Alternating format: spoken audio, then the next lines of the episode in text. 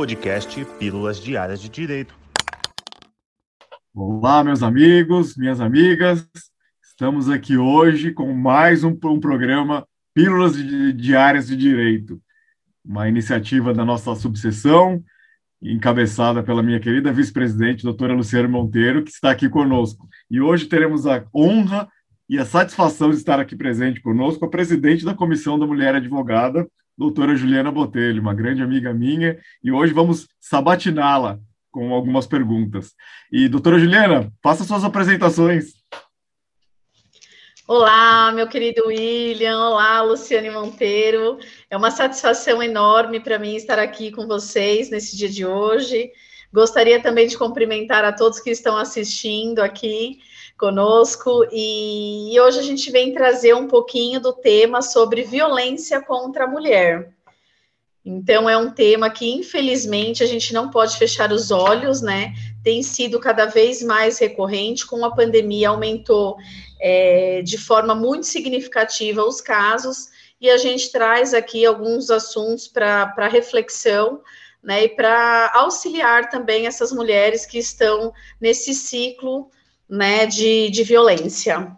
Então, hoje eu gostaria de trazer algumas abordagens das questões mais recorrentes que acontecem com a mulher no âmbito doméstico, né? É, porque a gente tem, na verdade, várias situações, desde o assédio moral, que pode acontecer dentro ou fora do ambiente doméstico, até o feminicídio, que também não necessariamente precisa ocorrer dentro do ambiente doméstico. Mas neste ambiente, quais seriam as questões mais rotineiras para que a mulher possa identificar que ela está vivendo em um ciclo de violência, né? É, de repente a gente pode começar essa a essa reflexão no sentido de verificar se há um controle, por exemplo, de horários e tarefas diárias que está excedendo os limites da preocupação, né, pelo, pelo homem, pelo agressor, é, ofensas e xingamentos que normalmente acabam caindo em uma rotina e acabam é, piorando muito e aumentando muito a intensidade. É, de repente, também é, ataques verbais em meio às discussões em que foge dos limites do respeito e começam os ataques verbais ali, isso daí também é uma questão bastante preocupante. Qual que é a recorrência disso? Então, é preciso ter um olhar criterioso para essa rotina e a, e a recorrência disso.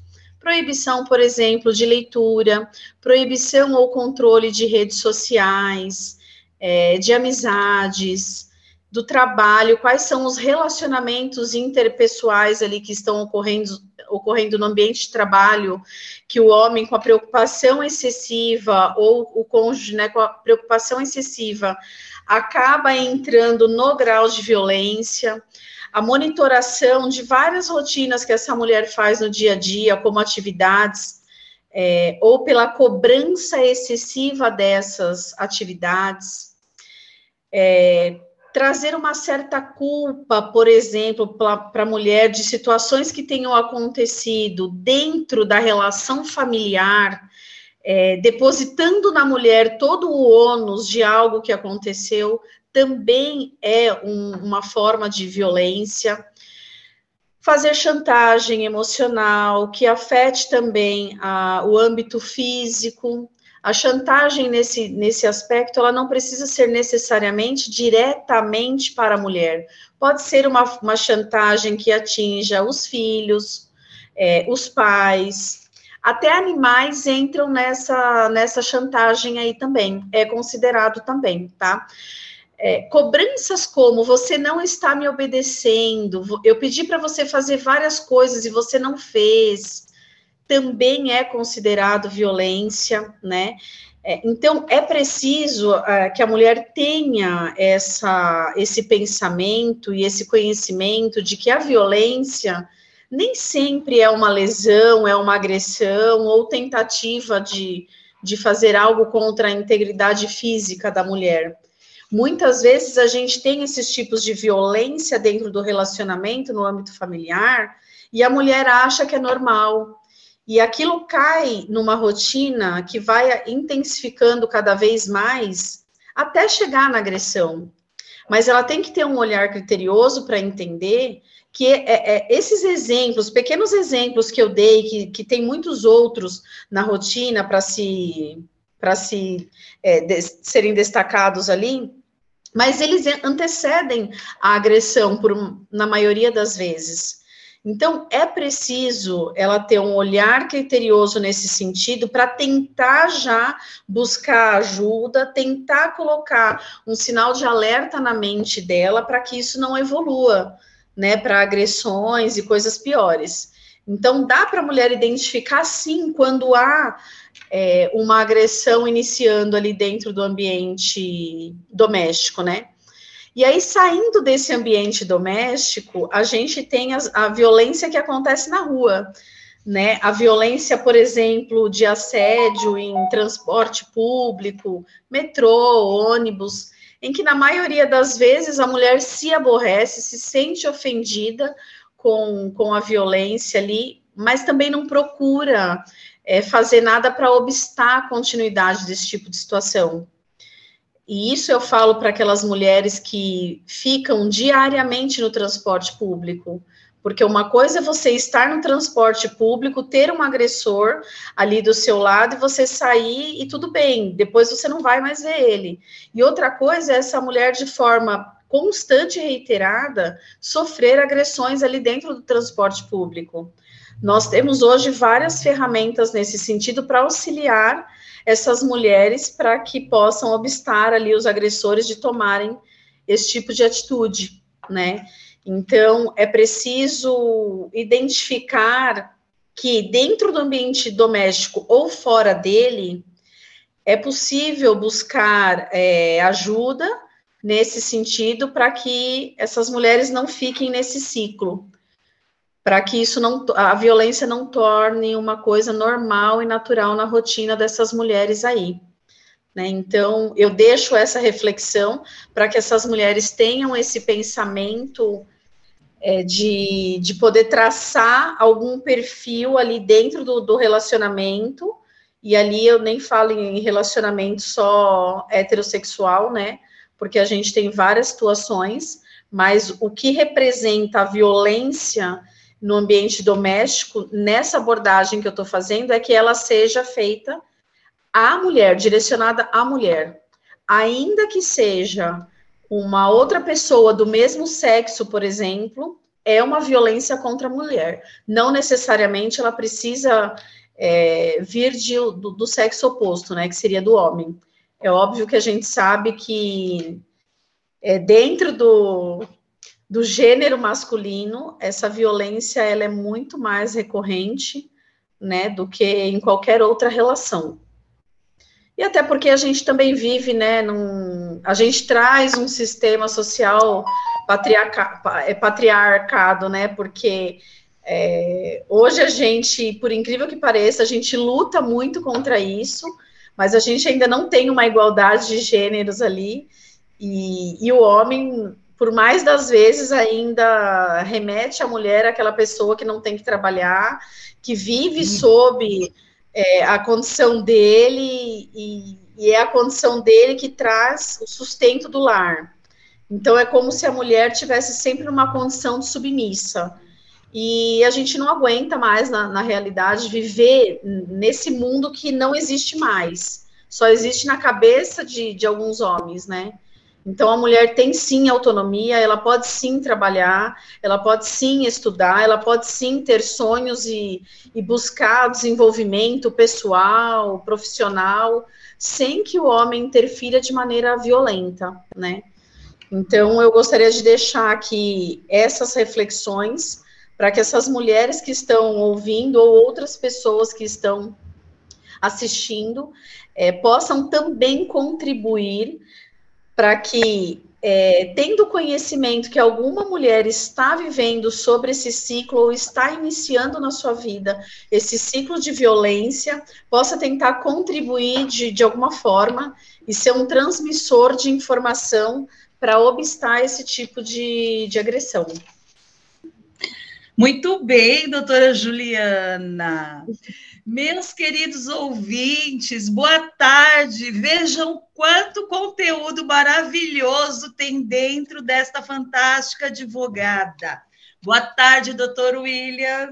Sensacional a explanação, doutora Juliana. Uma, um excelente conteúdo e ninguém melhor que você para abordar esse, esse tema. Conheço bastante tempo e, e sei da competência empenhada na, na, na presidência da Comissão da Mulher Advogada. Parabéns, as informações foram de extrema relevância e tenho certeza que vai ser de muita utilidade para a comunidade jurídica, bastante esclarecedor. É, essas foram só as considerações iniciais da doutora Juliana, mas como nós prometemos aqui no Pílulas Diária, não vamos nos estender muito, porque é sempre um breve conteúdo trazendo de melhor compactado para você, querido ouvinte. E doutora Ju, se me permite assim chamar, que eu já lhe considero uma amiga já do coração aqui comigo, é, falou também, né? Então, que a gente tem que ter um, um olhar atento aí, porque a mulher, ela tem sido tolhida de momentos simples até, né? Coisas que a gente acha simples. Por exemplo, eu quero ler um livro eu, eu quero ler um, um livro específico e o, e o, meu parceiro, o meu marido, né, o meu companheiro, companheira, é, me proíbe disso. Muito sério esse assunto, né? É coisas do dia a dia que a gente considera muito simplória e que acaba virando meio que um sendo cerceada de um simples direito seu, não é mesmo?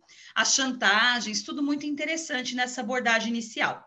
E eu tenho uma perguntinha para fazer para a doutora Juliana Botelho Yamashita. Qual é a primeira atitude que a vítima deve tomar quando sofre uma agressão dessa? Não só a física, mas a de chantagem, a psicológica. O que, que essa vítima deve fazer? Conta para nós, doutora Juliana. Nós temos o recurso dessa pessoa entrar em contato com o 180. Esse telefone é uma central específica para recepcionar os casos de violência. Então, ela pode ligar nesse número e registrar ali a violência dela. Ela também pode fazer uso do boletim de ocorrência de forma, inclusive, eletrônica é mais uma facilidade que, que a gente conseguiu conquistar, né, para as mulheres, para que, diante de uma violência, ela não precise se deslocar para ir até uma delegacia lavrar o boletim de ocorrência. Ela pode fazer hoje, né, de forma online. Isso contribui muito. E lembrando, a, a, até estendendo um pouco aí a, a resposta, que normalmente é, a vítima tem essa postura, certo? Mas a família também pode ter essa postura de denunciar e também de lavrar um boletim de ocorrência para que essa questão possa ser investigada e vá à frente para que haja uma punição desse agressor. Fantástico! Eu vou passar agora, deixar uns minutinhos aqui para o meu amigo doutor William Pereira, que eu tenho o prazer de dividir a comissão de cultura junto com ele, nosso querido presidente. Pode, Obrigado pode fazer seus questionamentos. vou, vou, vou fazer as perguntas, sim. Espetacular as, as, as explanações. E, doutora Juliana, é, quais os principais efeitos sofridos pela vítima, além da agressão? Infelizmente, a gente parte para a questão da saúde, né? A gente tem um impacto muito grande da violência é, na área da saúde, que pode ser demonstrado, por exemplo, como um, um, uma questão pós-traumática de estresse, é, um quadro de depressão, um quadro grande de ansiedade. Temos casos de suicídios, temos casos de gravidez indesejadas é, transmissão de, de doenças, né, infecções. Então, é uma série de situações relacionadas à saúde dessa mulher, que muitas vezes, é, a um curto prazo, é difícil a reversão. Então, nesses tipos de caso em que a, a mulher com, já começa com esses sintomas relacionados à saúde, quadro depressivo, ansiedade, é de suma importância que ela procure ajuda de um profissional de terapia para que ela possa ter um acompanhamento de forma a voltar a ter uma vida saudável emocionalmente. Né? E hoje a gente tem uma debilidade muito grande com relação a isso, justamente porque as mulheres não procuram ajuda. Normalmente a ajuda delas é somente do desabafo, ou para alguém da família ou para amigos. E aí acaba não sendo, não tendo um resultado efetivo. Né, com relação à área da saúde dela mesma. Então, é preciso buscar ajuda com terapia. Doutora Juliana, muito bem.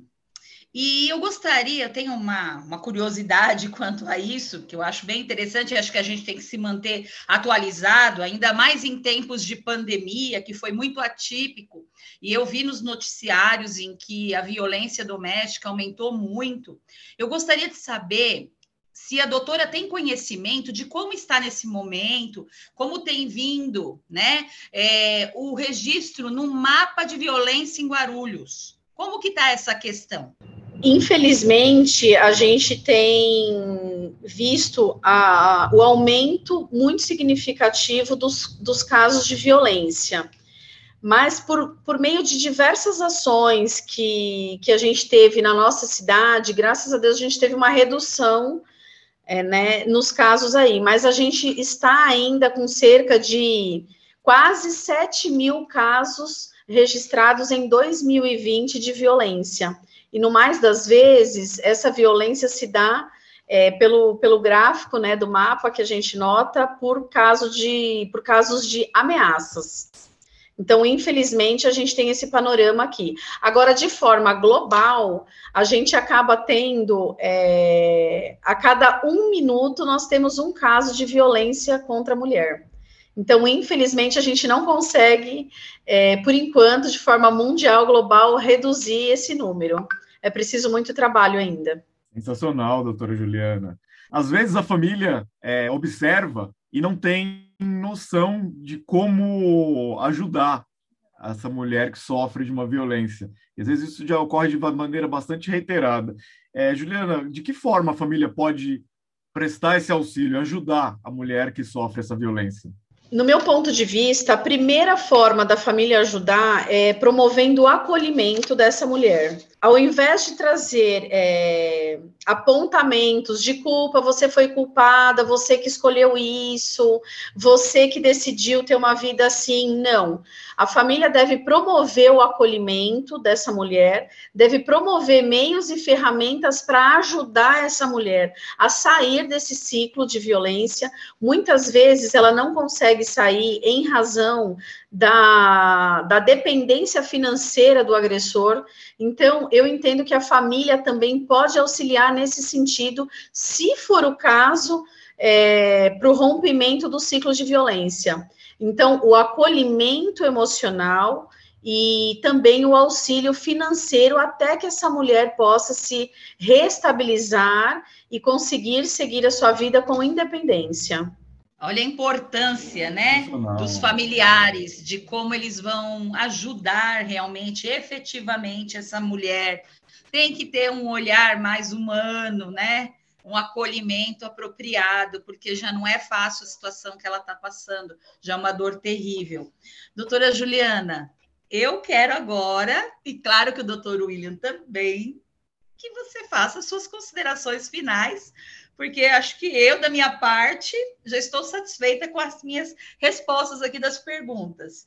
E o doutor William? Foi sensacional, doutora Juliana, bastante esclarecedora as, as, informações trazidas, eu tenho certeza que depois que, que os ouvintes tiverem ciência de, de, dessas informações trazidas, é, a análise que eles vão ter sobre, sobre o sistema e sobre os, os incidentes será de outra forma. E a doutora Juliana é uma advogada brilhante, conheço, acompanho a carreira dela faz muito tempo, e ela exerce essa, essa função com bastante competência. E você viu, né, Luciane, as, como foram esclarecedoras as, as, e didático, né, as informações trazidas. Sim. E passo a palavra, vou passar a palavra para a doutora Juliana para fazer suas considerações finais. Eu agradeço as palavras carinhosas aí do doutor William, da doutora Luciane, e eu gostaria de, de trazer uma mensagem para essas mulheres de que é preciso ter coragem. né? Para essa mulher é, estar no mundo, para qualquer mulher estar no mundo, é preciso ter coragem e é preciso ter coragem também para reescrever uma nova história. Então, se porventura você está passando por esse tipo de situação ou conhece alguém, incentive essa mulher a ter um recomeço. É possível a fazer um desenvolvimento de alguma competência, que ela possa desenvolver um trabalho, de repente, manual ou, ou alguma habilitação profissional que ela consiga retomar e que ela tenha e consiga retomar, para que ela tenha independência financeira e consiga seguir a vida dela. Ela pode sim sair do ciclo, ela pode sim sair daquela zona que não é uma zona de conforto, é total desconforto, mas ela está presa ali por algum motivo. Ela pode sim buscar ajuda, ela pode desabafar com amigos, buscar instituições. Aqui em Guarulhos nós também temos instituições que cuidam de mulheres assim, vítimas de violência. Então é preciso, é, além da coragem, ter resiliência né? Ter um amor próprio para conseguir é, reviver de forma digna que a mulher merece. Então, eu deixo aqui essa reflexão e esse pensamento: toda mulher é capaz de conseguir chegar aonde ela quiser. Ela só precisa ter coragem de ir. Então, eu deixo aqui essa reflexão. Eu gostaria de agradecer a todos pelo convite de estar participando aqui do Pílulas Diárias, né? De, de direito e falar que foi maravilhoso estar aqui com vocês e trazer a abordagem desse tema de extrema relevância, não só para a nossa comarca de Guarulhos, mas para todo o mundo. Né? É preciso lutar e combater. Então, juntos, a gente consegue ser transmissor de direitos e de esperança. Sensacional, doutora Juliana. Fantástico a abordagem. Muito obrigado. Doutora Luciane, suas, suas uh, palavras finais? Minhas palavras finais é só gratidão aqui por todo o conteúdo, por todo esse olhar competente, esclarecedor, humano, de forma carinhosa trouxe para nós. Eu que aqui, né, desse lado aqui, pensando em tudo que você está falando, na coragem, né? É, é o que tem que dizer para essas mulheres: só vai. Nem pensa muito, só vai, porque a dor de sofrer agressão é tão grande, né, Ju? Então, eu quero te agradecer do fundo do meu coração por ter aceito o nosso convite em participar do Pílulas. E quero agradecer ao doutor William, que é um parceiro que apoia em tudo que eu, que eu converso aqui com ele nos bastidores, e a gente está aqui sempre junto, desenvolvendo esse trabalho que eu considero muito importante da, da contribuição. E, meu querido ouvinte, nós estamos chegando aqui no final. Vou pedir para o doutor William fazer as considerações dele aqui e logo vamos encerrar. Obrigado, doutora Luciane. Doutora Juliana, espetacular. Muito obrigado pelas informações trazidas. Foi muito enriquecedor esse, esse nosso, esse nosso bate-papo. E continue com esse trabalho lindo, fantástico que você exerce e saiba que tem meu apoio sempre, incondicional. E a doutora Luciane, eu, eu sempre aprovo os projetos, eu, e porque ela só traz projetos construtivos. Não existe projetos da doutora Luciane que não sejam construtivos. Esse é um projeto que, que, que ela trouxe para nós e eu achei fantástico e vamos, vamos fazer. Quero agradecer a todos os ouvintes pela, pela paciência, estar aqui conosco e tenho certeza que os próximos programas serão fantásticos como este aqui, com a presença da doutora Juliana Botelho, e aguardo todos vocês para os nossos próximos programas Pílulas Diárias de Direito. Muito obrigado a todos. Doutor William, eu estou muito feliz sempre em fazer essa parceria contigo e fico feliz em poder contribuir com a nossa casa da advocacia. É, toda a nossa comunidade jurídica merece o melhor.